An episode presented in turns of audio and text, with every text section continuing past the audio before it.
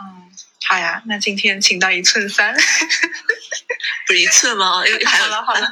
嗯那今天请到一寸，嗯，嗯，好，那你自我介绍一下。嗯，大家好，对，之前因为一直在做 HR，呃后来和蓝同学聊的时候，他就说，哎呀，想要录一个播客，因为他在各个互联网大厂辗转的期间，也发现说，嗯，虽然我不做 HR，但是 HR 这个领域好像有一些东西跟我切身利益还蛮相关，还蛮重要的。而且就是你不仅仅做 HR 嘛，还做过猎头，就是甲方乙方都待过。对，就都待过，都看过，嗯，对，所以可以聊一下。所以你今天最想聊什么？啊，就是年薪百万这个事情，就为什么大家最近近都在传年薪百万？因为在你跟我说这个之前，嗯我没有，因为你上次问嘛，他们说，哎，你说按照经验，基本上做到多久可以做到年薪百万？嗯然后你想聊这个，我说这个这个没有什么可聊的，因为每个人的成长路径是不一样。就像如果你是去一些 top tail 的一些 MBB 这些大咨询公司，你可能 MBA 一出来，你可能做到年薪百万了。嗯然后但是对，然后你你还看你算不算股票，算不算期权，所以就然后但是也有一些人可能就是做三四十年四五三三四十年做到退休，也没有年薪百万。嗯，所以当时我就会觉得这个话题就，但是后来我发现说还很多很多很多的一些就是那个叫什么来着，就是公众号里面都会提到年薪百万这个词，嗯，所以我在想，这是不是就是你们这代年轻人，就是被被洗脑了，还是怎么样？几个原因主要是两方面，嗯。一个是现在的秋招，然后就是有很多刚毕业的年薪百万吗？对，不也不是年薪百万，他们就是对自己的薪资是有很高的期待，然后有问过嗯。我，然后后后面我发现他们真的是呃稍微再跳个几年够一够，这个是达得到的，然后还呃就是就反观自己，好像怎么感觉？对，其实大厂、嗯。特别是互联网，它倒挂很严重嘛，啊，是是，的确是，然后包括我最近了呃了解到一个朋友，嗯他之前在腾讯就刚开始是只有年报是四十，嗯然后他是属于被倒挂很严重的。嗯他在四十的时候就拿到了抖音给他七十的 offer，嗯，然后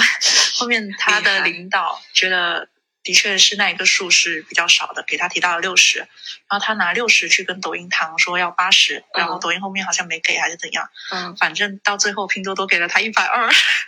就是嗯，而且他年龄只有二十二十六岁，嗯，对，二十六岁，本科吗？哦对，而且这个嗯普通的程序员他还都还不是算法，我就觉得很离谱，软件的，对，所以那就只有工作四年。嗯，可以这么说，他写哪个方向啊？这个就这个没有聊了啊，对对对，就只是一腾讯游戏哦，好像是哦，那有可能游戏行业就工资特别高。对，然后就是其实身边有很多同龄人，他能够达到这个数，也让我对我自己产生了深深的怀疑。对的，嗯，还有年龄比我小的，但可能行业不一样。呃，他刚进来的时候也不高，但是他跟到一个好领导，然后好领导带他跳另外一家公司的时候，也给他给到他非常高的 offer，就呃接近百万的那一种。然后他现在是已经有 HR 花两倍的薪资去挖他，他没走。哇，我真不知道说是你们这代人碰上好时候了，还是怎么讲？因为我们那时候好像没有，嗯就基本上因为我接触会比较多的七零，然后八零、九零也有嘛，嗯，零零，哎，零零毕业了吗？零零还没有，嗯，零零也还没有，没有毕业，没有但是有毕业实习。嗯，对，没有毕业，对，所以这几代人里面其实就还蛮明显的，像到七零、八零，对于他们来讲，百万基本上是只有在比较。比较比较管理层，而且还嗯都是做了很多年，是的，才会说去达到的一个这样的一个薪资的数字。那如果说你这里面有出国读过书，因为以前出国读书跟现在也不一样嘛，嗯因为现在很卷。以前的话，你如果是有个国外的 master，就基本上也是会还蛮吃香的。然后在我们这边这一代的话，就基本上，嗯，我有见过，比如说像保洁的那那类的，他基本上也是做七八年吧，然后会有到这个数字。但像你说的这种互联网，然后四年就到这个数字，嗯，还是蛮震惊的。而且还有就是，呃，我知道的另外一个，就我前公司，嗯，刚毕业，他可能是有到硕博这样的程度，嗯刚毕业给到他八十，算法，算法是比较高，但是刚毕业能够到这个数也是很离谱。哦，对，我觉得只能说正好赶上好时候了，是的，因为之前在对 You Know 那家公司的时候，对，就发现嘛，发现像相当于当时后来包括就出来，然后去跟其他的，因为因为后来其实会发现说，如果说想要找一些研发类的 HR 还是很缺，嗯然后会造成一个很明显的问题，就是说研发类的 HR 他也不怎么要求你去做 BP 的事情，因为你根本就也不懂技术，没有办法去真的说像别的 BP 那样做到 BP。嗯呃，因为他他基本上都不太有那些 common sense 的东西，然后全部都是一些这些专业知识啊这些方面的东西。呃，对，然后后来就会发现说，呃，但凡是跟研发相关的，全部都很卷。就大家完全不会有以前那种什么，我在这边要做个一两年，把简历弄好看一点，嗯然后再走，完全只是说啊我要去有一个大厂光环，然后就可以拿更高薪资，然后 double 跳，然后反复横跳这个样子。对嗯，所以我只能说，可能赶上了一个好的时候吧，又正好这个时间，因为就都是很缺。因为上次不是之前看一个报道说，中国程序员还是很缺，嗯然后像 AI 算法这边这一块其实又更缺了。AI 算法还它还分那个传统的，然后和深度学习那边那一块儿。我们那几年基本上就是深度学习刚刚起来，然后像接下来几年，我当时还还在说，我说哎，像像那个 Go 浪，因为不是也是一个新语新语言嘛，嗯就是其实就跟你那个想法其实会有点像，就是如果你现在去学勾浪，就大家都是在同一条起跑线上，就你不会跟那些学 Java、跟学嗯 C 的人然后去拼这样子。但缺点就是，万一你是想要以后做那种呃全架构的，或者说想要去，因为因为现在主流其实并不会是勾浪这样子，就这个语言它那个成长可能还需要一定的时间。对，我们主要我们主要是想聊聊什么来着？聊 freestyle 上，主要主要是聊薪资，所以一百万，嗯，加油。其实大概三十出头，就真的你在某个业务上一直有做，然后特别努力的话，是能够 totally 达到的。这一个就哎，是、其实是是可以，因为之前不是教育嗯。行业一下子也倒了一批嘛，是。嗯，所以当时也曝光了一批就是教育行业的薪资，就嗯。出乎大家意料的是，没有想到说教育行业里面，你像一些有一些老师，嗯。也是能达到这个数字的，其实。对，所以对于他们来讲，就呃会就是那一个行业整个倒了之后，很多人就会出现一些问题，就是说再去外面找工作就有点不知道怎么找，嗯，因为如果你。再找的话，就你可能必须要接受低一点的薪资，但他们又不愿意这样的一些情况。对，所以我觉得就正好是处在这个行业，就天时地利人和，然后你就达成这样的一个效果。对，就感觉你经历了很多的不容易，前期是会很苦，但年薪百万总的来说不是一个特别难达到的标准。呃，就现在因为整个环境其实都变动的很厉害，嗯所以就完全是在于说你这个一百万可以拿多久，还有另外一个就是说你这个一百万，你为了拿这个一百万，你会需要去付出的是什么？因为你的付出产出比肯定会要达到一个平衡嘛。虽然有一些企业他会说好，我现在有投资，或者说我有其他的一些主要赛道，然后我可以去说跑一些，就是跑跑一些，就是可能看上去虚无缥缈，但是很有前景的东西。像上次我们看到那个对前景很美好、坑很大 那个东西，嗯对，但但相对来讲，对于企业来讲，它最终找人，我还是性价比还是他会考虑的一个因素。嗯只是说，对你从 HR 角度来讲，我要是呃手上预算充足的话，会比较有的选，然后再找到一些比如说领导特别想要的人的时候，我可以用钱去砸他。嗯 但相对来讲的话，领导对这个人还是会有一定期望值的。面试的时候愿意出多少钱，然后最后这个人，呃，他自己的期望是多少，就最终其实还是会达成一个平衡。如果说最终没有达到说领导想要你能够拿出的那个产出比的话，现在其实还是蛮激烈的，我觉得。就其实我们都在同个行业工作过，嗯，但感觉这个行业要出百万并没有很容易。你算不算这种期权什么东西？你要不算的话，的确是很难。哦，也不一定哦，也不一定。那时候其实是有的，只是说大部分全部都放在了年底奖金 而已，然后就就看你能不能熬到那个时间，然后虚无缥缈的，对虚无缥缈一点，然后然后其实还是有的，有有还是有的，有还是有的，呃，但相对来讲的话，呃，我自己是会觉得领导对那些人的期望也会要求会特别高，嗯因为如果说你说你年薪是一百万，你还单单只是算 base。那如果我们算 base 是一百万好了，不去算期权什么的，那你这里面呢可能还会有你的社保、你的公积金那些成本全部都加上去，要算一个百分比。然后你那些其他的一些，就是比如说，呃房租啊、楼啊，然后还有其他的一些工，对啊，加班，你们这种加班餐啊，还有各种好的福利，其实都要算啊。我觉得我一开始有这个意识，是我第一次换第一份工作的时候嘛，当时 HR 就是例行要留我一下，嗯。但但当当时那个算法把我惊到了，因为刚毕业工资其实不是很高嘛，然后也就几千块钱，但是那个算法就巴拉巴拉巴拉，然后就给你加了一段东一一堆东西，还有给你加各种，你看啊，说我们有医保，然后补充呃有那个商业保险，然后我们还有那个工作餐，然后工作餐是换算出来是多少钱，我们还有团建，然后你的年假，我们那时候年假还挺多的，年假一天是多少钱，他全都给我换成了钱，然后算完，我当时他因为他当时以为我当时第一份就是裸辞。然后他当时以为我是找了别的 offer 才走，所以他当时说：“你看，你的薪资其实不应该按照这个数字来算，应该按照这个我给你算完的数字。”我当时才想，哦，原来还有这种算法。当时只觉得他是给我画大饼，当然我同意有部分是画大饼，就如果你在相同企、相同福利的企业去看的话，但是比较必呃必须很客观的说一句，这些的确都是企业给你付出的成本。包括之前我们一直很吐槽的那个，就是为什么一定要加班到八点啊？你才开始算我加班，就是那个很出名的，你一天八个小时，你不可能八个小时都在上班。是的，摸鱼半个小时吧，然后再可能呃买个咖啡半个小时，喝个咖啡半个小时，然后可能嗯对了解一下业务 情况，但可能就找人唠嗑，对的半个小时。然后那那这样的话，我当然算你八点，我还没有去掉你其他的一些个人时间。嗯，后来想想，嗯，好像也有点道理。那这样的话，年薪被洗脑死有点厉害。大概企业要付出到多少的成本？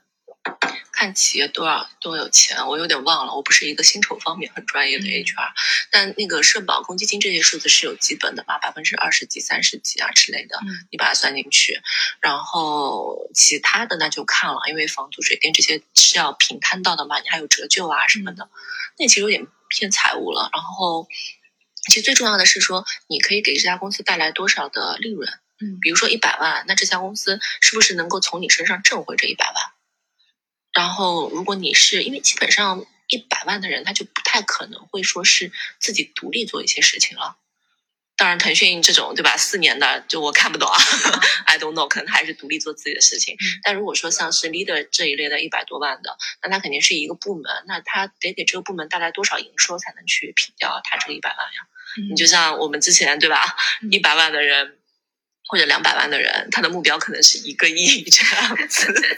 就王健林他们先挣他一个亿再说。嗯，这样。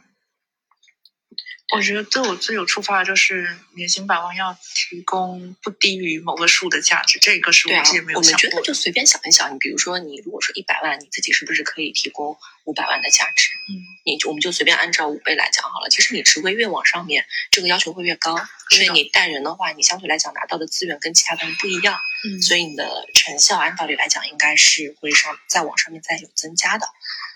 对，那如果说只是我们大家现在都是可能就是呃独立自己做事情的话，相对来讲会比较好算一点。我觉得算个两三倍吧，应该差不多。嗯，算个两三倍，你也不要说两三倍吧，你自己做的事，你现在觉得能不能把你自己的，我们不要就就把你这一倍给平回来？对，你们对吧？你们部门利润是多少？就是大家都知道的呀。如果是嗯总包来算的话，我觉得是算得过来的。但如果你是要按日薪来算的话，我觉得是算不过去的。日薪啊，日薪其实很难算，因为毕竟是人嘛。这点这点其实我也很吐槽。虽然我被洗脑很厉害，我觉得啊，你们说的也对吧？我上班的确没有八个小时都在做，嗯，但我又会觉得说，嗯，那你们要不都去买机器人了？就是按创造出来的价值，然后营收这一块的话，我觉得这一笔账是。算得过去的，但你如果是说要看两倍可以吗？两倍可以的，两倍也可以。对。就如果算日薪的话，我就觉得我对不起这个钱。算日薪，因为你肯定会有高效工作期是的，是的，嗯，而且而且说实在的，我觉得人一天真的可能高峰期，当然人跟人不一样，但但我觉得高峰其实也就是四五个小时。就那段时间多了，就那时候是我觉得是我最高效的，然后我可以把就是就脑子不宕机，然后一直在里面做，然后处理的最迅速最快的那个时候。但其实这样，我感觉人的总能量是有限的，这么消耗我一段时间之后，我后续是撑不住的。对，会最起码，嗯，对，体力上啊，或者是怎么样，嗯，的确是都会挺难的。所以我会觉得，如果说你按照一年你是能够 cover 这个成本，而且两倍三倍你都可以的话，嗯我觉得那对你们领导来讲就挺值啊。嗯，嗯对，如果你要按照那句，因为当时我并没有特别去负责薪酬这边这一块儿嘛，然后但以前是有大概算过个人的一个个人的成本啊这些的，然后就会觉得说啊，那个人的成本其实是可以 cover 回来的。嗯那嗯这么一聊，我发现说能够达到这个薪资，取决于你在一个业务的一个什么样的一个位置。你如果在业务中下游的话，那嗯，先是对，先是先是行业，嗯然后那个行业本身所所处的一个情况，其实说到底还是要跟那一个，然后包括你所在的那一个部门是不是主要核心部门，嗯然后其实还是跟营收相关了，会跟营收相关，只要你比较赚钱，那分给大家也会就比较多一点。因为我想到，就是我之前跟过的一个一级部门长，他的薪资肯定是远远超过这个百万级别，嗯就不知道几百万的那一种。他是一开始进去只有他一个人，然后现在把整个部门带起来到九十多，快一百个人，哦，那很厉害啊！对，挺厉害的。我就想说，嗯，那向他看齐。但如果从这个角度来说，我理解了他为什么能够达到这个数。嗯啊，是对，因为你现在就不要说九十个人了，你能不能把九个人带好，然后好好运作，让这九个人去创造他们的价值？对对对对对。嗯那这么一说，我就知道衡量我现在领导的一个大概位置了。对，但你也可以走一些偏门。嗯，我指的偏门就是说，因为你方向会不一样嘛，你就像程程序，然后他又正好是在游戏这边这一块儿的，嗯那他就可以达到这个数字。那你也完全可以往这个思路去看，就有没有哪一些东西是，对吧？比如说之前有人投资买比特币，啊，就因为你要达到一百万的话，方法和路径可以是多种多样的。那现在我们讲的可能就只是职场里面大家比较常见的这边这一块儿的。嗯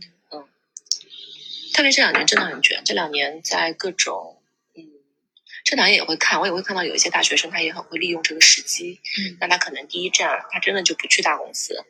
嗯，但现在少了，现在大学生其实还挺知道选的，他会知道说我第一个要有光环，所以基本上我我反而是会看到很多就是三四十岁的，然后说可能接受呃一个也不能说倒挂吧，但平淡高一点的薪资，然后去一个新行业。嗯，那感觉这一个薪资，就我我见过能够接近这个薪资的人，他的时薪其实就 A 下来的话，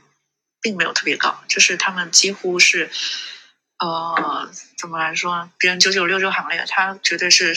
十十七。啊，对，是这点我发现啊，因为我后来发现，就是做高层的，特别是年薪百万的，其实会分两种，嗯一种就是靠自己的个人魅力，靠 charisma 做到那个的，嗯就是就是就是就是你知道，就是你会碰到有种人，就是大家就是很喜欢他，就他做什么事情就都是会有很多人帮他，然后呢也比较他也比较聪明的那一种，但是你要说他努力吧。绝 对对，绝对不能算得上是很努力的那一种。就如果就是那种是嗯，就如果说是碰到，就是他取巧。对，比较取巧，然后他很知道说，哎，怎么样去呃跟上面的搞好关系，他也知道说公司现在处于什么样的一个情况。嗯那如果你说混乱是阶梯，他也很知道说我他在怎么样里面，他看到了这个阶梯，他知道怎么走这个阶梯。嗯然后，但还有一类就真的是实打实干事儿，然后有能力的，能想出很多方法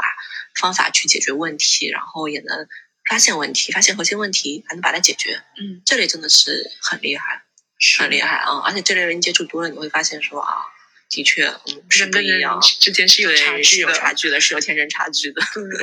发现了。是。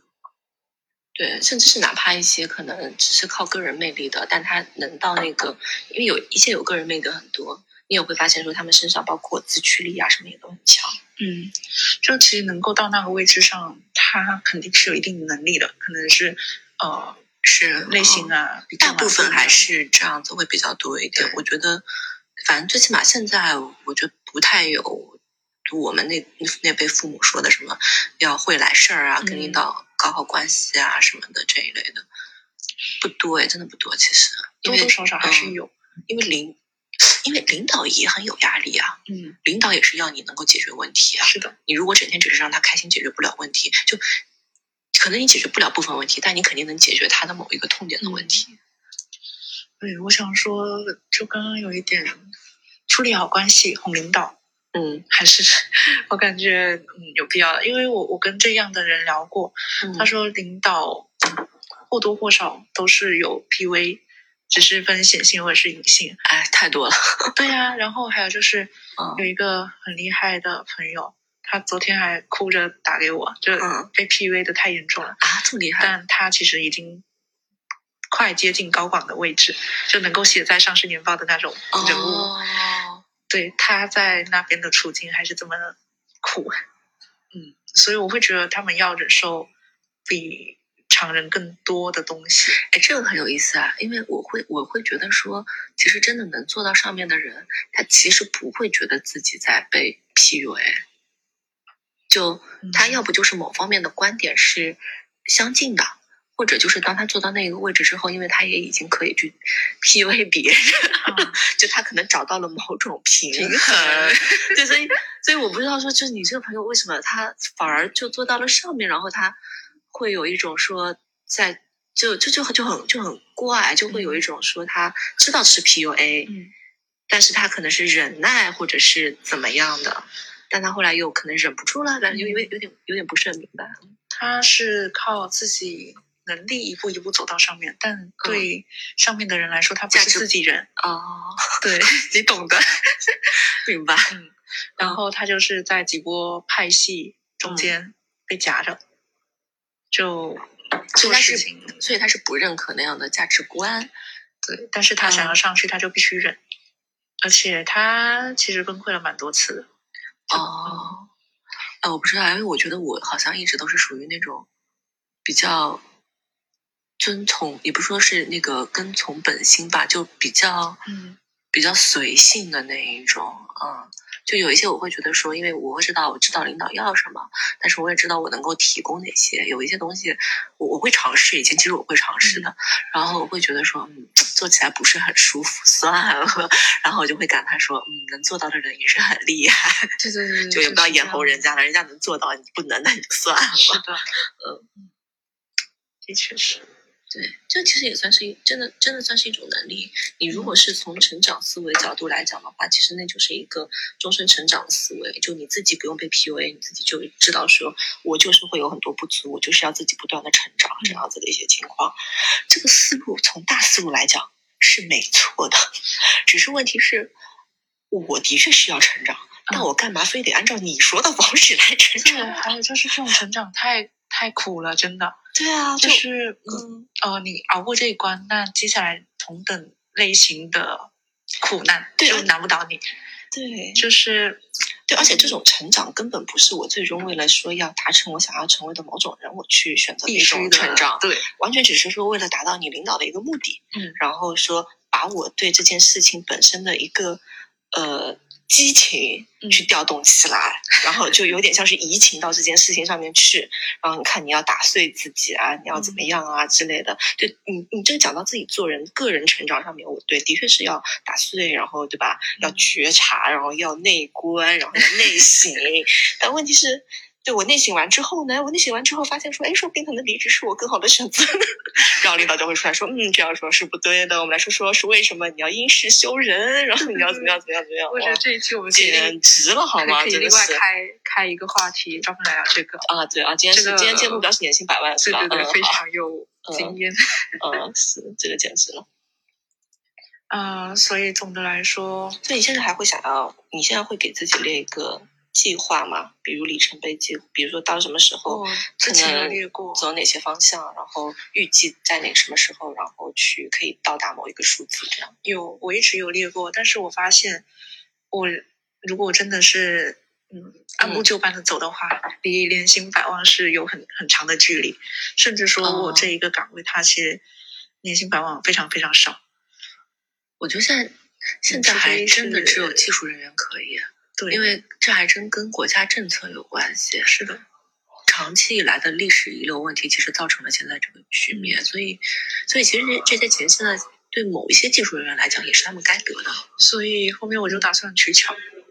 取巧指的是说，像我之前跟你聊我的职业选择，嗯为什么选这一个？我会觉得说，因为大家都在同一起跑线，那你只要做出来了，呃，因为刚起步，那后面肯定还有其他的机会。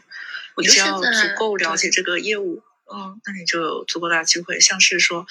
如果我这一个业务摸遍了之后，我嗯去到一个新的地方，是那再做一遍，那给他提供这一块的不低于多少的价值是 OK 的。嗯就我我也是会觉得，其实现在还真的是蛮多年轻人蛮好的时机，嗯因为就现在的时代，就是有很多新的东西出来，然后呃，就而且新的东西还挺赚钱的，嗯然后还真的就是说，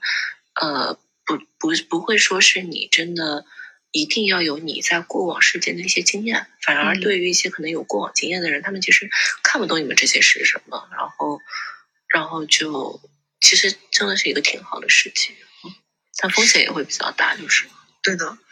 之前有传统行业的朋友看不懂说。嗯这为什么跳的这么频繁？他说，如果是跳这么频繁的话，在他那里是过不了关的。对，其实很一直来讲，跳槽对于 HR 来讲就不是一个很被认可的一件事情。嗯但其实后来我，因为这个上次咱们也是讲那个个人成长，也是有讲到嘛。就如果你真的对于很迷茫的一些人来说，特别可能你又错过了早期在学校里比较好的一个探索时期的时候，嗯你后续你自然就是会有一段时间，你可能就是频繁的在跳槽的。但是现实大家又是会觉得说，我不允许你就是一直这样跳槽。那其实反收一下的话，就是你跳槽，你要是能够了解说自己为什么跳，你是觉得说我到现在还摸不清楚自己的职业方向来跳，还是说我能够跳到更上游，就是都可以哦。对，跳槽你肯定还是要往更好的方向去跳嘛。是，嗯，所以就是那怎么能够一步一步跳到年薪百万呢？看时机吧。我我觉得嗯这个就就想说一下这个题嘛，觉得除非你是大厂反复横跳，也可以啊，也可以啊。因为之前如果大厂之前是什么时候的一个案例啊？就是嗯讲有一波，正好可能是滴滴跟谁在拼的时候吧。对，就是有人反趋势，对，就反复横跳，就相同的厂，我甚至跳过去，我再跳回来了，但他工资又高了。对就是其实大厂也不好过，他愿意出这个钱，然后哦，大厂还是会好过很多，跟小厂比还是会好过很多。他们大厂嗯的就是裁员的时候非常爽快，非常狠。我觉得现在这个大环境有点难的一个原因就是大厂愿意试错，就是他付得起钱，就是 N 加一啊 N 加几都可以。嗯，就是你提供不了这一个价值，那我给你赔偿，你走人，我换一个能够做出来的人过来。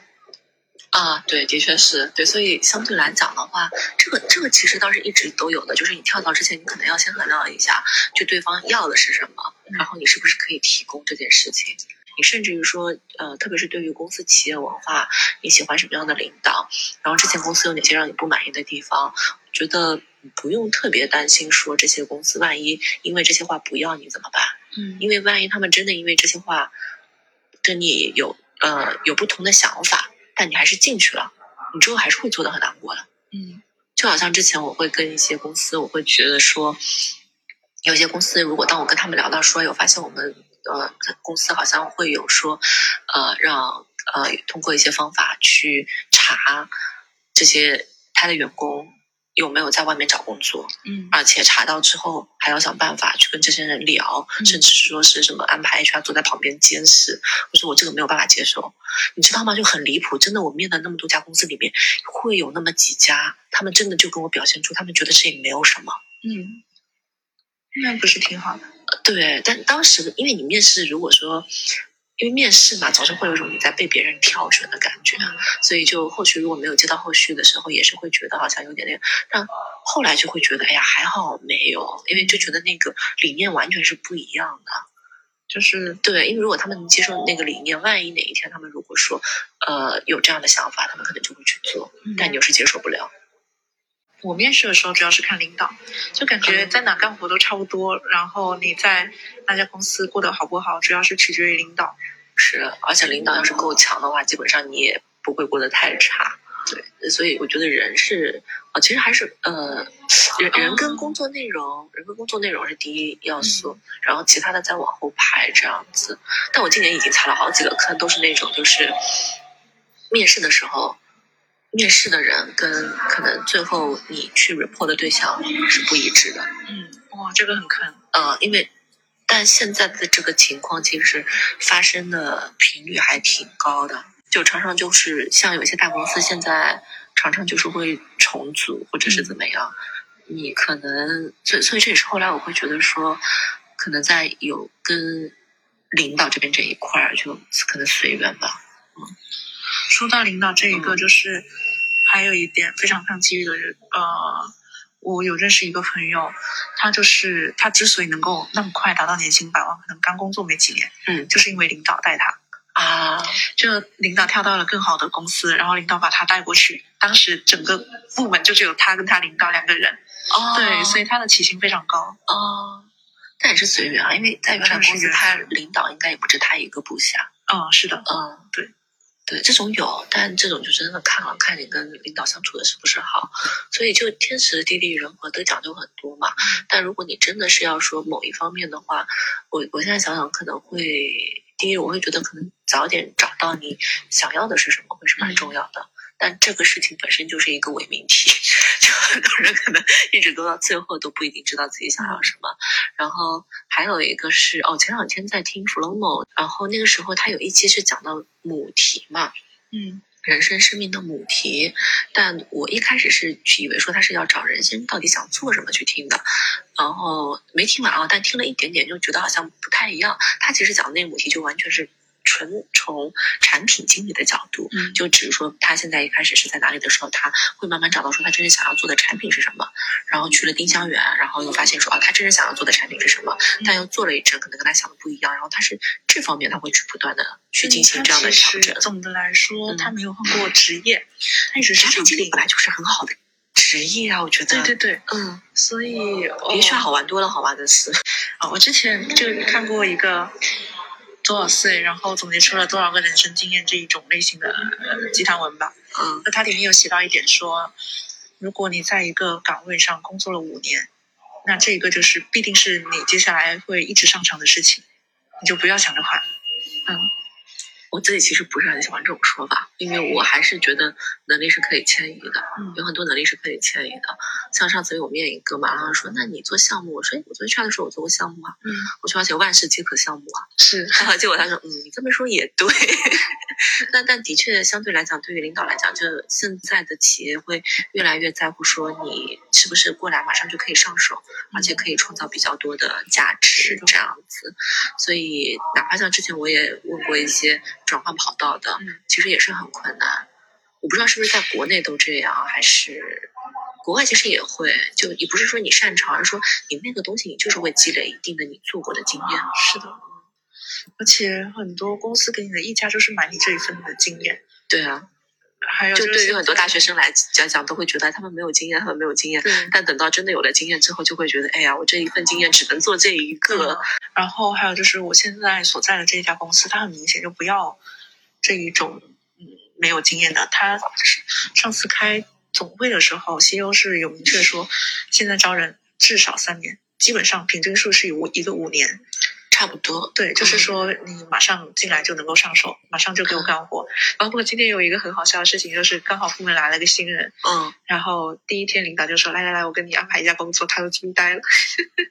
对，啊一般新人都会觉得，第一、第一、第二天不是应该让我学习吗？然后各种各种看 PPT，然后各种看吗？我 之前也是有？找过另外一个新人，嗯他入职第一天我就找他，那是因为我这个活等了很久了，啊然后终于等来一个人，嗯，对，就可能现在大环境不好的情况下，很多公司耗不起这样的人力，都是处于这样的一个阶段。我缺人，缺人来，马上直接帮我把这个活给干了。对啊，所以讲到底，经济是经济社会，它的道理就很简单，就是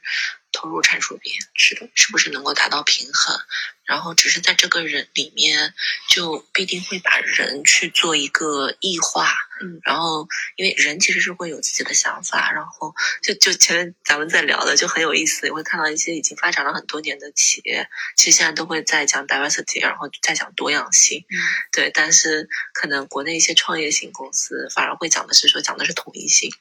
哦最好有一个统一大脑，然后你们都按照 CEO 的想法，有不同的能力去把它做掉，我觉得这很有意思。然后我想到另外一个点，就是我们谈薪资的时候，其实有部分是溢价的，特别是年终奖这一个东西，它是要有绩效的。那如果我谈的时候，我知道这一个是有溢价，然后呃公司也给了我这一个东西，嗯那我就开要开始自来卷，我必须要把自己卷到说我能够达到那个溢价的之前谈的一个东西。比如说我许给你一个期望，我能够做到那一个，好，你把这个期望对应的薪资给到了我，但我实际能力就差那么一丢丢，或者是怎样，我需要那你就去谈那些卷你，你就去谈那些年底你拿百分之八十，你也可以很满意的 offer 就好了。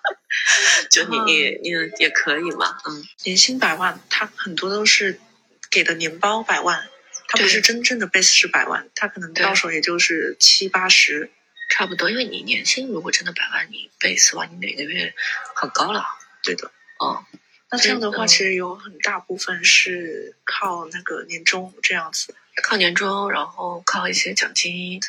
然后再对再靠对反正对这方面对总是有办法的，然后靠一些大饼，然后这些东西。那对于你自己来说嘛，就对于求职的人来讲，肯定就让我自己要去算嘛，这家公司是不是稳，然后名声怎么样。嗯，现在信息因为也很透明嘛，包括像外卖啊什么之类的，上面基本上都会有。大家可能是怎么样的，到底是不是能够拿得到啊之类的。嗯，水军虽然有，但我觉得麦麦上其实相还对来说蛮蛮多，因为它可以匿名，就还蛮多人可以就乱讲的样子。特别是大厂嗯在上面随便找一找，都有很多人说。对啊，所以其实可以看一下。我觉得，我觉得可能也是年纪不一样啊，就是可能在我后来会开始，现在会比较想的是说，会把自己的生活融进去，就想要做什么，然后怎么样的一个生活融入到里面去，这样子。但真的还是跟人不一样。我好像我好像就从来没有想过，我一定要升职加薪到某一个某一个数字，或者我一定要达到某一个 level 这样子。我一开始也没有想过，我只是旁边的对比太多了。啊，我我因为我记得我那时候大概就第一份工作想着要辞职的时候嘛，嗯就那时候一直在跟我的那个 manager 聊，还挺聊得来的。然后他当时，当我记得当时我就问过他，我说你觉得工作有什么意义啊？然后他就说工作意义很简单，嗯就是升职加薪。我说哦，反正当时我是不买账的，但我现在想想，其实你在职场里面，很多时候如果你能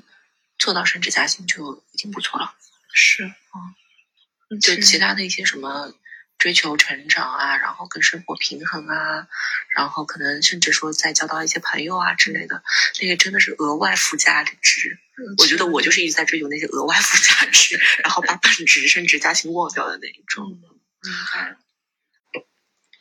就是年薪百万不要急嘛，就是是不要急，嗯。我觉得很多就是靠机遇啊。对的确是有很多方法可以取巧，但还是要你足够聪明，然后能够悟到一些嗯东西。我是觉得有一个挺好的方法，就如果你身边像你说的，已经出现了很多年薪百万的朋友，嗯可能可以和他们平时多交流，然后多学习。对，然后他们的路径去总结。呃，对，倒不见得非得看路径，这是一种。嗯然后呢，还有一种就是说，可能看他们身上有哪些非常好的优点。我觉得其实嗯你刚刚说的一句话让我觉得很受用，就是嗯你达到年薪百万，必须要提供不低于三百或者五百万的价值，嗯你就可以去衡量对标，说你要做到什么程度能够 就有目标了，是吧？能够提供到这样的价值。嗯我会觉得这对我来说是一个非常好的另外一个方向的规划，OK，啊。我觉得这个点作为 ending 就挺好的。哦，好呀，啊，那你就拿这个作为 ending 好了。嗯嗯，就是衡量自己尝试的价值，然后去对标嘛。有一个可以对标的东西，你就知道自己几斤几两，然后要往哪个方向走，就总的来说会更清晰很多。也可以，我觉得这这个其实可能，哎，这个其实可能会比前面更好的一个方向，因为前面我本来是想说的是，可能还是说从别人身上去看嘛，嗯。但相对来讲，从别人身上，呃，就哪怕他们有一些很好的地方，他可能不一定是你做得到，或者也不是你学得了的，其实这。个我也是对标了别人身上，就是有对，还是一个就对标在你自己身上会比较好一点。嗯，直接跟 CEO 汇报，其实都已经到直接可以跟 CEO 汇报的程度。嗯。然后就是他们的产出肯定不仅不止年薪百万，他是那他有什么特特，就是有什么特质，然后平时跟他交流交往，你会觉得他有什么优点，让你觉得啊，这个人果然是很厉害。呃，其实就是专业性跟情商都非常高。哦双高，两个都是哎，两个都是天蝎座，哦，厉害了，厉害了。嗯，天蝎男跟天蝎女，然后嗯，有一个是专业能力非常强，他法务嘛，法律的，啊，对，然后他是、嗯法务那的确是。对，术业有专所以攻，是的，是的，像嗯。这一种他就是专业非常强，然后情商非常高，是，嗯，他就是我刚刚提到不是自己人，嗯嗯嗯，就他是凭专业能力进去的，啊，对的。然后另外一个就是他专业怎么说？他的起点主要是名校，然后大厂光环，啊，嗯，再有的话，他肯定是之前做事得到了领导认可，领导才会带他走。嗯嗯还有就是也也要能够哄得了领导开心，嗯。是啊，所以呃，智商跟情商、专业上